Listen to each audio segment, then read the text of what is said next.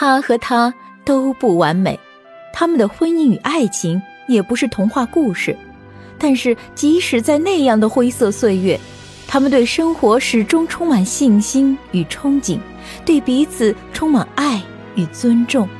请听中国两百年来最早记载平凡人的生活点滴的晚清作品《浮生六记》，白话版，沈复著作，艾茉莉演播。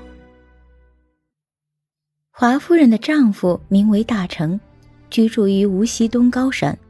面山而居，以耕种为生，为人极其朴实忠厚。他的妻子夏氏，就是云结拜的姐姐。当日五味之交，才抵达华氏家中，华夫人已经在门口等待。她带着两个小女儿到小船边，两人相见甚欢，扶着云登岸，殷勤款待。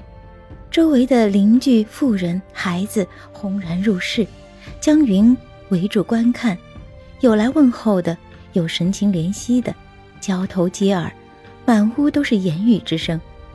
云和华夫人说：“今日真像渔妇入于桃花源了。”华夫人说：“妹妹莫要见笑，乡下人少见多怪罢了。”自此，我们夫妇客居西山，平安过了春节。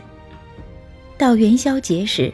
我们到西山乡下仅两旬，云已经渐渐能够下床走路了。当日夜里，还在打麦场中观赏龙灯，神情气色都渐渐恢复了。我的心里稍稍安定下来，和他私下商议说：“我居住在这里并非长久之计，想去其他地方谋个差事，但又缺少行资，怎么办呢？”云说。我也正考虑呢。你姐夫范慧来现在晋江盐工堂做会计，十年前曾向你借过十两银子，当时银两不够，我还典当了发差凑足了，你还记得吗？我说，忘记了呀。云说，听说晋江距离西山不远，你要不要去一趟看看？我听从了云的建议。当时天气较为温暖。穿着织绒袍子，碧鸡短褂，还觉得热。这一日，是辛酉年一八零一正月十六日。当日夜里，我住在西山旅馆，租赁了被子睡下。早晨起来，搭乘了去江阴的航船，一路上逆风而行，接着又下起了小雨。到了晚上，抵及江阴江口，春寒彻骨。我买了酒御寒，口袋中的银两因此花完了。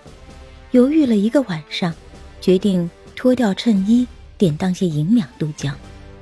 十九日北风更猛烈了，雪势甚大，我不禁惨然泪下。暗计房费、船费，不该再浪费银两饮酒了。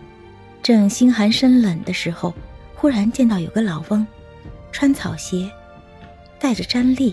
背着一个黄包，入店后，老翁抬眼看我，好似与他似曾相识。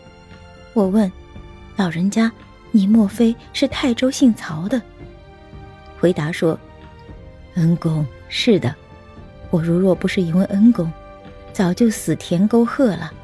现在我女儿安然无恙，经常想起恩公的搭救之恩，没想到今日相逢。”恩公为什么会逗留在这里呢？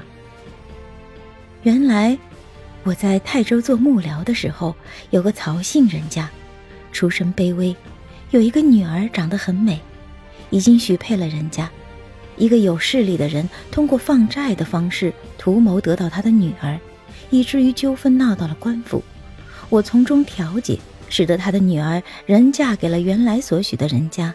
曹姓人随即投入官府。做了公差，并叩首致谢，以此相识。我把投亲浴血之事告知于他。曹姓人说：“明日天晴了，我会顺路送你过去，并出钱买酒，款待甚是热情。”二十日，辰时的钟声刚过，即听到江口呼喊登船的声音，我慌忙起床。叫曹姓人一起乘船。曹姓人说：“不用着急，最好吃饱了登船。”于是替我偿付了房钱饭钱，拉我出去喝酒。我因为连日逗留于此，着急赶船，食不下咽，勉强吃了两枚麻饼。待登船之日，江上风寒如剑，冻得我四肢战栗。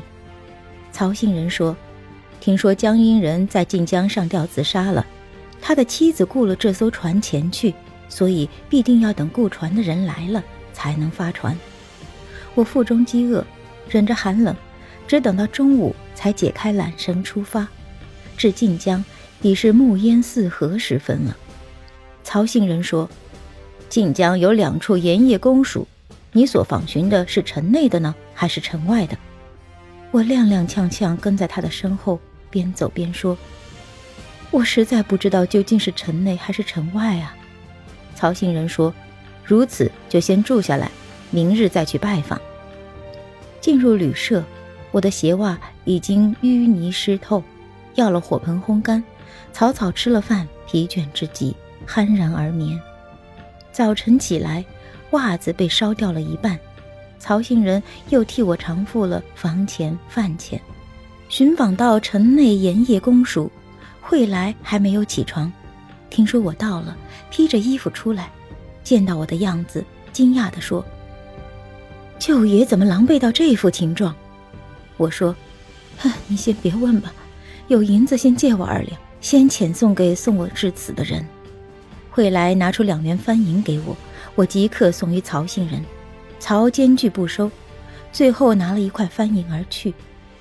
于是我隶属遭遇，并告诉他此行之意。惠来说：“舅爷是我至亲的亲戚。”即使我以前没有欠你的账，也应该竭尽威力。无奈航海的盐船新近被盗，正在盘账期间，不能挪凑更多的银两给你。我会尽力筹措翻银二十元，以偿还昔日所欠，如何？我原本没有抱多大的期望，就答应了他，留下来住了两日。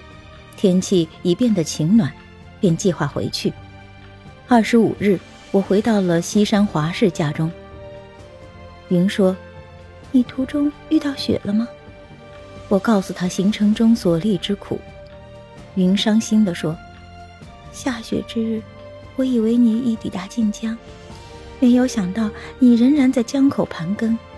幸好遇到了曹姓老人，绝处逢生，也是吉人天相了。”又过了几日，接到女儿清君来信，得知冯森已经被夏吉山推荐到一家商铺。表兄王敬臣请示了我父亲，择定正月二十四日将他接去，儿女之事也算草草了结了。但亲人分离至此，令人终究觉得人生凄惨。本集播讲到此结束，感谢您的订阅与收听。喜欢本作品就请关注主播艾茉莉，我们下集见。